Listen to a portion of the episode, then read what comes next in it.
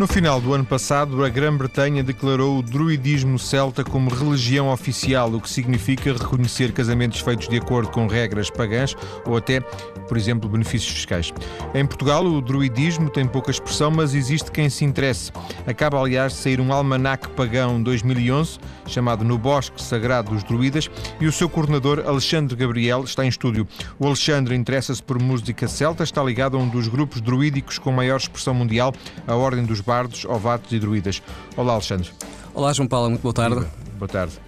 Alexandre, que almanac é este? O almanac que nós temos este ano dedicado à temática do druidismo chama-se Mandrágora. É um projeto que começou no ano de 2009 e que conta com quatro nomes principais uh, na sua criação. Portanto, para além de eu próprio, temos o Gilberto Lascarias, Molizinho de Matos e Sofia Vaz Ribeiro. Em cada ano nós temos o coordenador do tema e dada a pertinência uh, do druidismo nos dias de hoje, foi uma feliz coincidência nós vermos a notícia que, que o João Paulo acabou de referir acerca do reconhecimento uh, na Inglaterra do druidismo como religião oficial, uma vez que, que isso irá trazer uma série de, de mudanças no, no reconhecimento deste movimento espiritualista na nossa sociedade hoje em dia. Este almanac, portanto já tem outras edições, um, pretende ser que um, um guia, um, não, é, não é bem um livro de, de leitura. Sim. Assim, é algo mais de consulta, será? Uh, o ponto de partida que nós tivemos para o Mandrágora foi considerá-lo antes de mais um almanac da alma. Na verdade, a parte que, que diz respeito apenas ao ano em questão, portanto, neste caso 2011, é, é apenas a parte final do, do almanac. Porque de resto, a grande maioria, é, no fundo, acaba por ser um livro um estudo uh, original e inédito sobre o tema, neste caso do druidismo. E exploramos aqui uma série de, de temas que dizem respeito a esta temática uh, de uma forma adaptada à nossa realidade também portuguesa, onde o druidismo ainda não é muito conhecido. Pois é, isso que eu ia dizer. Uh, vocês fazem um, uma publicação que de alguma forma aparentemente não tem público. Será isso? Uh, aparentemente não teria público, mas o facto é que o projeto tem tido uma, uma enorme aceitação junto do público uh, e temos tido bastante, bastante feedback de, das pessoas acerca deste projeto. Uh, o que denota que de facto existe em Portugal um público para, para a temática do druidismo, mas também de uma forma mais alargada para aquilo que geralmente se chama de paganismo. Paganismo num sentido atual deste termo, uh, que na sua origem definia as crenças uh, dos povos ligados à terra, que, que, não eram cristãos. Hoje em dia, o paganismo uh, define-se sobretudo como uma espiritualidade ligada à natureza e em todas as formas de vida, não só os seres humanos, mas também os animais e a, vi e a vida vegetal, etc. Quando, hoje, quando falamos em paganismo, falamos muitas vezes como uma religião, não é? Uh, sim, uh, a forma como o paganismo, como a espiritualidade uh, nativa ou ecológica é vivida, é, é, entendida de diversas formas pelos seus praticantes. Existe quem considere como uma religião e vive o paganismo à semelhança de uma igreja, só que em vez de ter o nome dos santos, tem o nome dos deuses. Portanto, isso é restringir o paganismo a uma vivência deuses, religiosa. e rituais, não é? No fundo. Exatamente, deuses, rituais, práticas sociais, eh, muitas vezes não são necessariamente práticas espiritualistas, por assim dizer, e temos também praticantes que procuram dedicar-se ao paganismo numa vertente mais mística, mais pessoal e interior, ou até mesmo iniciática. Nós temos vários graus de entendimento e de vivência do paganismo e do druidismo em particular. Há pontos de contacto entre uma coisa e outra, mas uh, há, imagino que haja pessoas que, que, seguem o paganismo e não necessariamente o, o, druidismo, será assim? Sim, exatamente. Hoje em dia, o druidismo uh, geralmente é categorizado dentro de um movimento mais amplo que é o movimento do paganismo. Isto acontece porquê? Uh, a partir do, do século XVII, XVIII, uh, com o advento do iluminismo, nós podemos considerar que houve uma fratura na mentalidade europeia que era dominada por uma parte religiosa, por vezes fanática. Até essa altura nós sabemos muito bem o que aconteceu com a Inquisição, com os milhares de pessoas que sofreram uh, por não poderem expressar uh, os seus pensamentos e as suas crenças. E o século XVII, XVIII, com o Iluminismo, fez uma viragem completamente antagónica. Ou seja, valorizou, exacerbou a componente racional. e nós temos uma fratura. Uh, um século mais tarde uh, surge o romantismo. E foi exatamente com o romantismo que se deu o rivalismo druídico, que teve lugar uh, no país de Gales, sobretudo, e daí espalhando-se para a Inglaterra, para a Irlanda, para a Bretanha, uh, foram sobretudo os pontos principais onde esta espiritualidade voltou a ser procurada muito ligada, imagino eu, pela descrição geográfica que, que está a fazer à questão do, dos celtas, não? Exatamente. Uh, isto deve-se porquê? Porque o, os druidas, os relatos que nos chegaram uh, dos historiadores clássicos greco-romanos, uh, relatam a localização dos druidas na Gália, portanto na atual França, também em Inglaterra, no país de Gales e na Irlanda. Uh, mas apesar disso tudo, nós não podemos esquecer de uma coisa muito importante: é que, nomeadamente, o, aquilo que nós podemos chamar o Império Celta, tal como foi entendido este conceito pelo historiador inglês Peter Beresford Ellis, o Império Celta estendia-se desde o norte da África, passava pela Península Ibérica, Ilhas Britânicas, França, Península Itálica e chegava até aos Gálatas na Ásia Menor. Era uma extensão de terreno que corresponderia praticamente a toda a Europa de hoje. Ou seja, embora nós só tenhamos a prova uh, dada pelos historiadores da presença druídica uh, nas Ilhas Britânicas e na Gália, é, é hoje aceite uh, como uma forte probabilidade a presença dos sacerdotes druidas por todo este império que não tinha um imperador. Pois os celtas a... viviam sobretudo divididos por tribos. Estamos a falar de, de quanto antes de Cristo? Os relatos que nos chegaram uh, de Júlio César, por exemplo, uh, serão do século I a.C. Uh, portanto, o único registro que nós temos contemporâneo dos próprios druidas será entre o século III a.C. Uh, e depois até a, a presença do, do druidismo e a, e supressão que faz de, dos sacerdotes celtas nos primeiros séculos da era cristã. Hoje, hoje fará mais sentido falar num, num neo-druidismo, será isso? Ou, ou basicamente uh, está muito ainda ligado a essa tradição ancestral? De facto, não existe nenhuma linha contínua uh, no tempo uh, que nos permita estabelecer um, um, um contacto ininterrupto entre os antigos druidas e os druidas de hoje. Essa linha não existe, não temos nada que o indique. Contudo, na minha opinião pessoal, e isto não é unânime, uh, chamarmos neodruidismo ao druidismo atual seria o mesmo do que chamar de neocristianismo. Porque também houve muitos lapsos, houve muitos hiatos no, no próprio cristianismo e noutras religiões. Uh, nesse sentido, o druidismo, enquanto espiritualidade uh, atual, está vivo e fará mais sentido considerá-lo uh, pelo próprio nome de raiz, em que é druidismo. O, o Alexandre, como é que começa a sua abordagem a este tema? Uh, sempre tive um interesse pel pela temática histórica e religiosa do, dos antigos povos celtas e no final dos anos 90 tomei contacto com, com alguma literatura desta área, não só na parte histórica, mas também numa parte uh, mais espiritualista. Uh, e um desses livros foi exatamente de um Philip Cargom, que é o responsável atual pela Ordem dos Bardos, Ovatos e Druidas.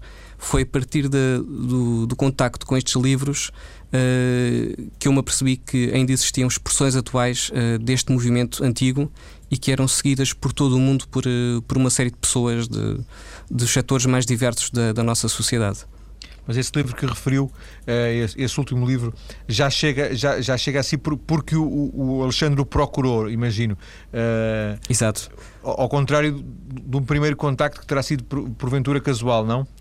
Uh, sim, o, eu encontrei numa antiga livraria em Lisboa uh, que, que, se dedica exatamente a temas esotéricos e, e na secção do druidismo tive a, tive a sorte de, de encontrar este livro por acaso, não conhecendo até à altura o, o seu autor.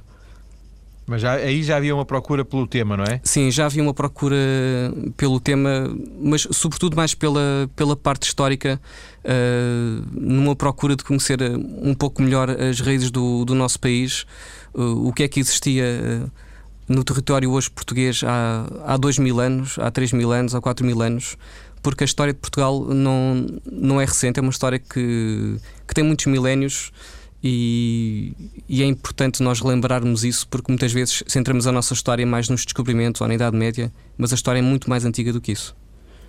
Curiosamente, ou não, eh, já, já nos explicará, o Alexandre, nesta, nesta breve descrição que faz da sua abordagem ao, ao druidismo, não, não refere a música, mas eu julgo saber que há também uma, uma, uma ligação através da música.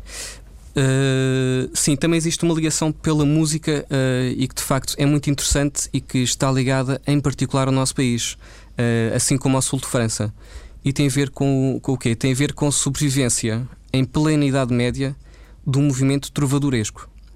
Ora, o movimento trovadoresco foi uma continuidade, podemos dizer, iniciática do pensamento dos antigos bardos. E quem é que eram os bardos? Os bardos era um dos três graus fundamentais uh, da ordem druídica uh, que nos é relatada do tempo dos celtas. E o bardo era um músico, era também o professor uh, e representa hoje em dia, tal como é entendido, como o primeiro grau da iniciação druídica. E, e enquanto os outros dois graus mais internos, mais mágicos, se assim podemos dizer, foram suprimidos, o grau de bardo pôde sobreviver em pleno uh, através dos trovadores medievais que existiram em Portugal. Nós temos, por exemplo, uh, o, o, nosso El Rei Dom Dinis, uh, que foi um, um, exemplo muito interessante de, de um bardo medieval, de um trovador, e que curiosamente teve também ligado a práticas secretas. Hoje podemos utilizar esse nome, uma vez que ele próprio estava ligado à Ordem dos Templários, que é uma ordem irmã da Ordem dos Druidas. Um, e, e, a música, uh, que lugar ocupa? Já agora, só para esclarecer esta questão, o, o, o Alexandre, é, com, em termos profissionais, não é músico, mas, mas julgo saber que tem uma, uma, um interesse grande pela questão música, musical. Sim, em termos profissionais, uh, por acaso tam também sou músico, para além de, de uh, e dedico-me em particular à, à música medieval, à música celta não no sentido de música celta histórica que nós não sabemos como é que ela era, mas no sentido atual desse termo, que compreende a música irlandesa, a música da Bretanha, etc. E, e digo-me sobretudo a harpa céltica e também um instrumento que se chama tarota, que é semelhante uh, à gaita de foles. Uh, e existem muitos membros da, muitos membros da Ordem dos Druidas e, e, que se interessam por este tema, que exatamente procuram viver um, o druidismo ou o paganismo ligados às artes, não só à música, mas também à, à pintura, ligados à escultura e outras artes, porque o druidismo é um movimento ligado à criatividade. E esta criatividade uh, tem um conceito próprio dentro deste movimento que é o Awan. Awan significa espírito que flui, inspiração, e de facto uh, tem uma equivalência em termos cristãos, se assim quisermos uh, optar ou clarificar o termo, através do termo Espírito Santo. Portanto, o Awan é aquilo que cada druida procura com, com o seu caminhar, uh, procura atingir essa inspiração, essa iluminação, para depois aplicá-la na música, na, na escrita, em qualquer forma de arte. Referiu uh, brevemente a questão, mas deixe-me recuperar. Uh, o que é que chegou do druidismo uh, original até aos nossos dias como documento? Chegou alguma coisa? Como documento original escrito pelos druidas, nós temos rigorosamente zero. Nada chegou. aquilo que nos chegou em termos documentais. Quando digo documento, podia ser, por exemplo, um pois eu ia dizer uh, um, uma música, uma, uma letra, uma, algo que, que, pudesse ser daquela, daquela zona, daquela, daquela altura. De facto, uh, dos próprios druidas não chegou absolutamente nada. E isto por duas razões. A primeira é que os druidas eram muito relutantes a pôr o que quer que fosse da sua crença profunda uh, por escrito. Eles tinham um voto que tinham de memorizar tudo uh, tinham de memorizar centenas e centenas de histórias, de, de doutrinas, de pensamentos, uh, mas era algo restrito aos seus iniciados. Eles não podiam partilhar uh, com aquilo que era chamado o mundo profano. em segundo lugar, o pouco que poderia existir foi destruído com, a, com a implantação romana do cristianismo que uh, desta forma uh, eliminou séculos e séculos de, de, sabedoria, de conhecimento. Portanto, nós hoje em dia uh, aquilo que se pode procurar do druidismo é ainda as próprias fontes. E estas fontes encontram-se na natureza. Porque se os druidas não nos deixaram nenhum livro escrito que nós hoje possamos ler, o mesmo livro onde eles puderam apreender uh, todo o seu conhecimento continua ainda hoje existente e continuará sempre. E esse livro é o livro da natureza. Uh, e cada druida aprende a ler esse livro da natureza e aí retirar os seus ensinamentos através de, dos ciclos do ano, uh, dos ciclos da vida e da morte. Ainda que a interpretação aí seja, seja sempre muito, muito, não digo muito vaga, mas muito abrangente, não é? Porque cada um pode interpretar da forma que entender. Exato. Não havendo uma codificação, digamos assim, uma, uma base uh, comum. Exato. O, o druidismo, uh, nesse sentido, como o João Paulo refere, não é algo uh, dogmático. E, e, até mesmo o facto de, de poder ser considerado ou não como religião também é, é muito subjetivo porque uma religião uh, está muito uh, presa uh, a um conceito de religião revelada, de uma doutrina a ser ensinada, e o, o druidismo não é nada disso.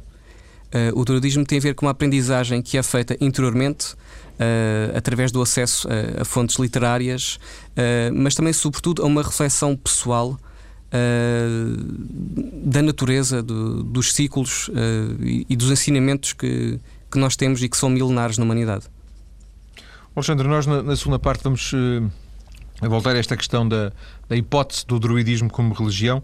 Só queria uh, fechar esta primeira parte perguntando-lhe, perguntando uh, porque o Alexandre tem, tem também responsabilidades na, na uhum. Zéfiro, não é? Na, na editora da, da, desta almanac.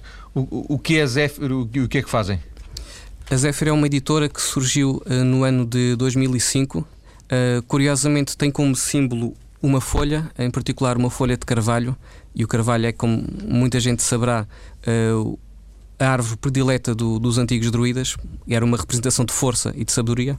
Uh, a Zéfiro surgiu exatamente uh, no panorama editorial português para se dedicar, sobretudo, a temas ligados a antigas sabedorias, a esoterismo, a espiritualidade e também às suas raízes históricas e filosóficas sempre num, num contexto de, de trazer obras que realmente sejam interessantes, que não existam ainda no, no nosso mercado. E neste caso em particular, eh, temos também uma coleção dedicada especificamente ao paganismo e ao druidismo.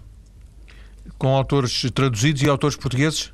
Exatamente. Nós apostamos, por um lado, eh, em autores clássicos, uh, portanto já consagrados, em autores também que neste momento sejam de relevo para, para, esta, para este movimento.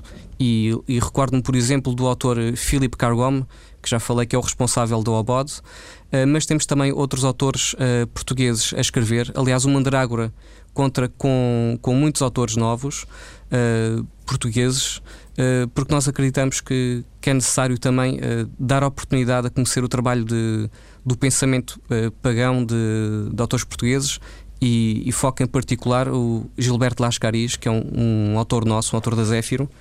Já cá esteve no programa também. Já esteve também no programa, exatamente. Já, já, sim, senhor. Alexandre, vamos ficar então por aqui nesta primeira parte. Depois vamos uh, tentar perceber se o druidismo pode ser uma religião, porque não pode, e perceber o druidismo talvez mais como uma filosofia. Até já. Volta para continuar a conversar com uma das pessoas que em Portugal mais se interessa pelo druidismo, Alexandre Gabriel, que é também o coordenador da edição de 2011 do Almanac Pagão Mandrágora, que tem como tema o Bosque Sagrado dos Druidas. Alexandre, no final da primeira parte estávamos. Uh, o Alexandre uh, introduziu a questão do druidismo como religião. Uh, já percebi que, que, que, não é das pessoas que, que mais adeptas dessa, dessa ideia, desta associação, certo? Palavra, a palavra religião eh, ela tem vários sentidos. Eh, infelizmente, o sentido que hoje lhe é atribuído não será o primitivo. Na sua raiz. Mas ainda assim é aquele, que, é aquele que é mais popular, não é? Uh, sim, mas no seu sentido primitivo, religião implica uma religação, voltar a ligar ao divino, à divindade. Uh, mas se nós olharmos naquilo que aconteceu nos últimos séculos, uh, no que diz respeito às religiões, nós deixámos de ter uma comunidade que se apresentava perante o divino. Uh, para termos uma igreja que se apresenta perante a comunidade. Isto num contexto litúrgico e ritual das religiões. Ora, o druidismo, uh, enquanto religião, sê-lo-á sem dúvida e, e, poderá ser considerado uma religião uh, no sentido em que religa o, o ser uh, à, sua, à sua contraparte uh, invisível uh, ou espiritual, se assim quisermos chamar, mas não nunca no sentido castrador religioso, porque o druidismo é um, é um movimento espiritual de liberdade e de libertação do ser. Nesse aspecto seria mais uma filosofia do que uma, uma religião? Sim, aliás, uh, os relatos que nos chegam da antiguidade não referem o, os sacerdotes druidas apenas como sacerdotes. Eles eram muito mais do que isso. eles, no fundo, representavam uma, uma elite na sociedade celta que assumia ao mesmo tempo uma função religiosa, uh, pois estavam presentes nos sacrifícios, nos augúrios, uh, tinham também uma função uh, de músicos, de contadores de histórias, mas também de médicos primitivos, de curadores, e não podemos esquecer-nos que o druidismo tem as suas raízes uh, muito, uh, muito mais remotas, uh, ligando-se ao próprio xamanismo, à altura do, dos construtores dos megalitos que nós vemos por toda essa Europa. Portanto, o druidismo, enquanto religião, deve sempre ser contextualizado porque nós não podemos usar uh, um, um, carimbo de religião no druidismo no sentido que habitualmente uh, é empregue para este termo, mas sim no seu sentido mais abrangente. Sendo que, como há deuses, não é? Uh, é, é, normal que, que, se faça logo a associação, provavelmente. errada ou, ou, ou, incerta a ligação, mas entre Deus e, e, e religião. Eh, ser druídico hoje em dia eh, eh, pressupõe seguir, de alguma forma, adorar esses deuses? Uh, adorar um, um, um, Deus implica nós sabermos uh, o que é que é esse Deus, o que é que são esses deuses. Uh, no fundo, poderá haver de facto essa adoração. Uh, ou por empregar uma outra palavra, poderá haver uma celebração desses deuses, mas sobretudo importa haver uma celebração daquilo que eles representam, dos arquétipos uh, que estão por trás uh, dessas forças anímicas. E no fundo, no druidismo, uh, existem todo o tipo de pessoas que, que abordam esta filosofia. não, é, não é necessário a pessoa abordar o druidismo no contexto teísta ou até religioso porque nós temos no druidismo muitas pessoas ligadas mais a uma filosofia, como o João Paulo falou, mais do que propriamente a uma religião. Uh, e isso porquê? Porque a filosofia implica uma, uma reflexão uh, realmente profunda uh, que, jun juntando-se à parte espiritual, permite ligar a parte racional à parte racional de cada um de nós. Portanto, é possível ser uh, druidítico sem, uh, sem estar, uh, de alguma forma, ligado a, à questão mais, entre aspas, mais religiosa, mais, mais teísta dos deuses, não é? Poderá haver uma identificação com os princípios do druidismo e a pessoa de facto considerar-se como druida, uh, mas isso também seria como uma pessoa considerar-se uh, cristão. Uh, sem estar ligado a nenhum movimento cristão ou a nenhuma igreja cristã. Em Portanto, concreto, dentro do druidismo, nós não podemos simplesmente um dia acordar e dizer que hoje sinto-me druida, hoje sou um druida. De facto, tem de haver algo mais para além disso, para, algo mais do que uma mera identificação momentânea com os princípios. Tem de haver, de facto, uma aprendizagem, tem de haver uma prática uh, e existem organizações que, que facultam uh, ensinamentos que podem auxiliar uh, aqueles que estejam Sim. interessados nessa, nessa busca. Eu daqui um bocadinho já vou perguntar-lhe o que é ser druida hoje, mas ainda queria, só por uma questão de, de, de esclarecimento, quando falamos em deuses ligados ao druidismo e ao paganismo, estamos a falar de, de que tipo de deuses? Uh, porventura aqueles que possam ser mais conhecidos? Uh, conforme falámos há pouco, uh, associando os druidas à sociedade celta, uh, os celtas estavam por toda a Europa. Uh, e se nós formos analisar as divindades celtas que existiram na Europa poucos séculos antes do, do do cristianismo, nós iremos encontrar centenas de divindades. Uh, porém, a grande maioria delas encontram-se uh, apenas com uma ou duas referências. Por outro lado, iremos encontrar cerca de 10, 15, uh, 20 divindades que têm uma presença por todo o território celta, com ligeiras variantes, é certo, mas podemos encontrar algumas divindades que expressam princípios mais fundamentais do próprio druidismo. E essas divindades estão ligadas, no fundo, às divindades que mais tarde o Império Romano consagrou com os nomes de Júpiter, de Marte, de Vênus. No, na altura do, da sociedade celta existiam esses equivalentes, mas com nomes mais arcaicos. Portanto, no fundo, eram, eram um, as mesmas divindades com outros nomes, era isso? em muita, muitos dos casos, sim, de facto, eram divindades com funções muito semelhantes, embora na sociedade celta havia uma imensidão de, de deuses que não existia uh, depois mais tarde, que não veio existir, e, e, e de facto uh, não, não basta nós pensarmos nessas divindades, porque no, no ensino druídico, na religião celta, nós temos aqui duas, dois lados de uma mesma moeda. Por um lado, havia um ensino da religião oficial, portanto, para, para o cidadão comum, para a pessoa comum, e assim cultuava ou adorava os deuses, eh, muitas vezes de uma forma uh, totalmente cega e irracional, num sentido de devoção de algo que era externo uh, a si próprio. Aliás, como ainda hoje acontece uh, com, com, determinados cultos atuais.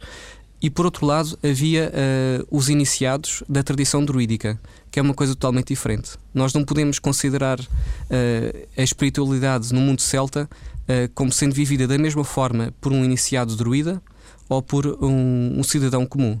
De facto, uh, o conceito da divindade dentro do druidismo era estudado, era aprofundado, uh, e, e, devemos também lembrar-nos que, ainda voltando à filosofia, Pitágoras, o, o, grande mestre da matemática, da música, da filosofia, ele próprio cunhou o termo filosofia, que não existia antes dele. Uh, Diz-se que Pitágoras visitou a Gália e aprendeu com os druidas. Portanto, de, dando a entender que existiriam muitos pontos de contacto entre o próprio druidismo e o pitagorismo, uh, que é também uma corrente que, que influenciou em grande uh, a nossa Europa Ocidental e, por extensão, todo o mundo. Então, uh, uh, recupera aquela questão que, que, o Alexandre estava a abordar há instantes, que era a perspectiva de ser druida hoje. Quer dizer, o que é que significa ser druida em 2011? Ser druida em 2011 assim como em 2011 a.C., uh, existe uma mesma ligação. E essa ligação tem a ver com uma abordagem daquilo que é considerado o plano divino. O, o druida procura aproximar-se de si próprio, uh, pode usar os deuses como um meio para chegar a esse fim, nunca como um fim por eles próprios. Uh, e, e procurará também uma integração com o mundo manifestado, com aquilo que o rodeia. E neste caso, hoje ainda mais do que há 2, 3, 4 mil anos atrás, o druidismo faz sentido por, por uma questão. O druidismo está em sintonia com o pensamento ecológico. Nós poderíamos até considerar uh, o druidismo uh, como uma ecologia espiritual, como alguns autores defendem. Uh, e de facto isso tem, tem o seu sentido, e, e nós temos muitos, muitas pessoas que vivem o druidismo dessa forma uh, e, que, e que vivem esse druidismo uh, de variadas formas. Por um lado, uh, celebrando as estações do ano e a, aquilo que é chamado, neste contexto, a roda do ano. Em que se assinalam os solstícios, assinalam-se os equinócios, as festas intermediárias, e desta forma procura-se uma união entre o ser humano, entre os ciclos do ser humano com os ciclos da própria natureza, uma vez que nós estamos separados dela. O druidismo, assim no passado como hoje, uh, privilegia esta ligação íntima uh, de cada pessoa com o meio envolvente, com a natureza. Uh, porque hoje em dia nós temos uma certa tendência a embrutecer. O ser humano está embrutecido, está alienado daquilo que o envolve. Isso, e tudo isto são manifestações uh, egoicas e egóticas que afastam o ser da pessoa. e neste sentido, o druidismo procura uma maior ligação àquilo que verdadeiramente uh, é essencial e importante uh, na vida de cada pessoa. Mas eu não, não, sei se percebi, Alexandre. O Alexandre falou em sentido geral ou, ou, ou referiu-se assim em concreto? Uh, para si, o que é, especificamente, qual é, qual é a sua forma de, de, de viver o, o druidismo? Eh, eu penso que se perguntar a, a 10 pessoas uh, como é que elas entendem ao vivo o druidismo, uh, teremos 10 respostas diferentes, 10 é respostas diferentes. Portanto, tudo aquilo que eu disser será, no fundo, uh, uma opinião que nunca deixará de ser pessoal. Não é? O, o, druidismo pode ser vivido, portanto, neste sentido, vivência de roda do ano. Isto é um é algo que é comum a todos, todos aqueles que se identificam com o druidismo. Mas a, a sua é mais ecológica, é isso? Uh, não, não só, não só, porque o druidismo, se for visto só como ecologia, será sempre um druidismo uh, espartilhado. O druidismo é algo integral. Portanto, ele tem de ser aplicado em todos os planos da nossa vida.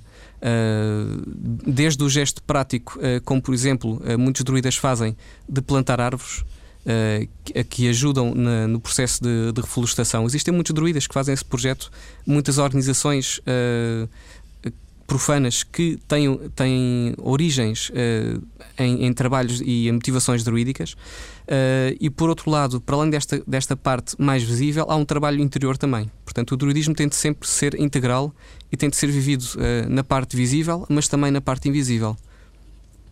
Ser druida é algo que se sente, é algo que se que se incorpora pessoalmente ou, ou é preciso de alguma forma um reconhecimento por exemplo, desta ordem do, dos bardos, uh, bardos, ovatos e druidas, uh, para que alguém se possa uh, considerar como tal? alguém poderá sempre ter essa liberdade para um dia acordar e achar que é druida. E, e, quem somos nós para, para dizer o contrário?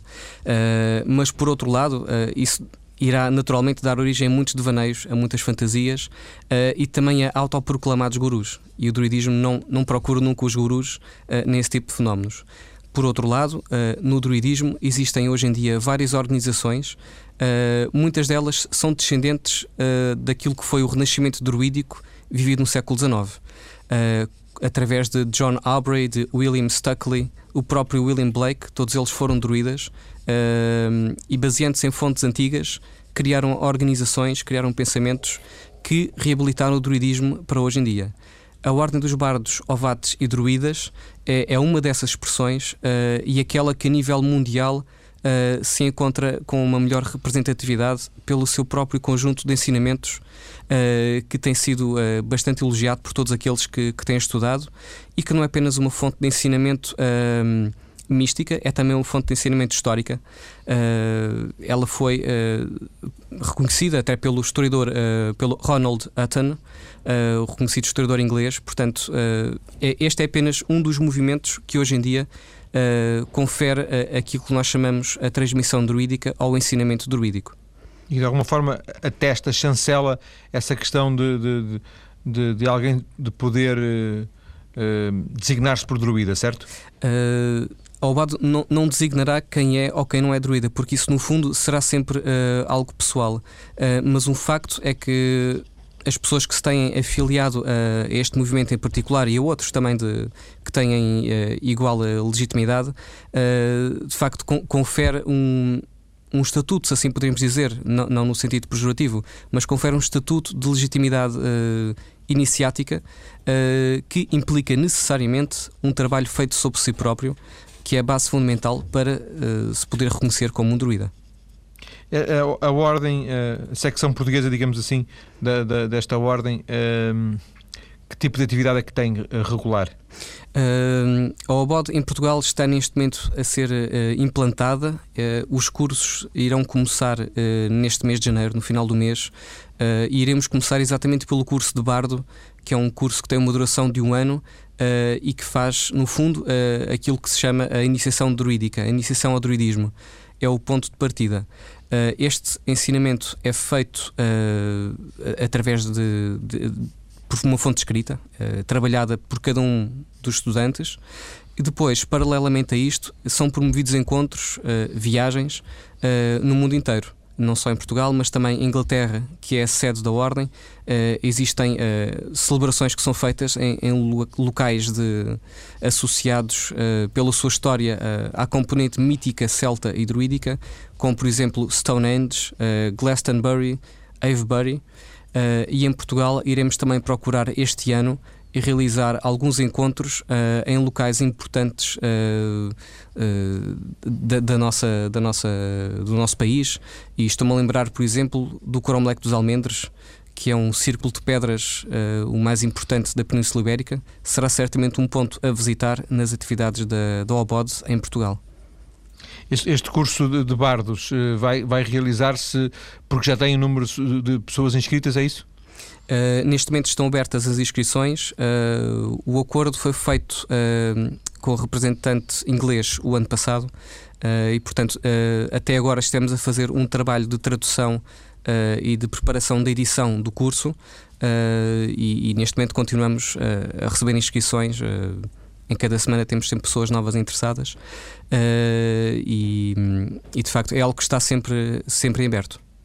Este movimento, esta ordem dos bardos, ovados e druidas ehm, está presente em, eh, em diversos pontos do mundo, mas sobretudo no Ocidente, imagino, não? Uh, não apenas no, no Ocidente, nós temos uh, de facto uma, um ponto de partida que foi a Inglaterra, uh, da Obod. curiosamente, nos anos 60, quando ela foi fundada por Ross Nichols, Ross Nichols era um membro da antiga Ordem dos Druidas, mas nos anos 60 no seguimento de uma série de acontecimentos, achou que era a altura de dar uma nova roupagem ao druidismo moderno e criou assim o Obod. Uh, após o seu falecimento, uh, a Ordem contaria talvez com 20, 30 membros em Inglaterra. Foi só com, com o atual chefe escolhido, que é o termo tradicionalmente dado ao representante do Obod, com Philip Cargom, que a Ordem uh, hoje em dia conta com mais de 10 mil membros. e isto porquê?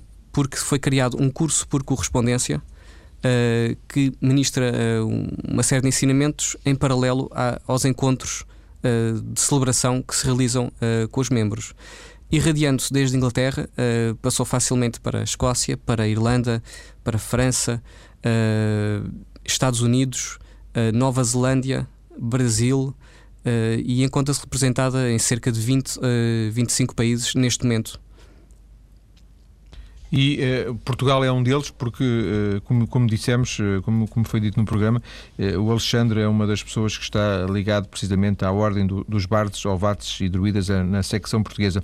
Agradeço-lhe, Alexandre, esta conversa que começou como, que teve como ponto de partida este novo Almanac Pagão 2011 Mandrágora e de alguma forma versou a questão do druidismo, seja do druidismo na versão mais celta, seja na versão genericamente dita do, do, do druidismo. Um abraço e obrigado. Um abraço, obrigado, João Paulo. Obrigado.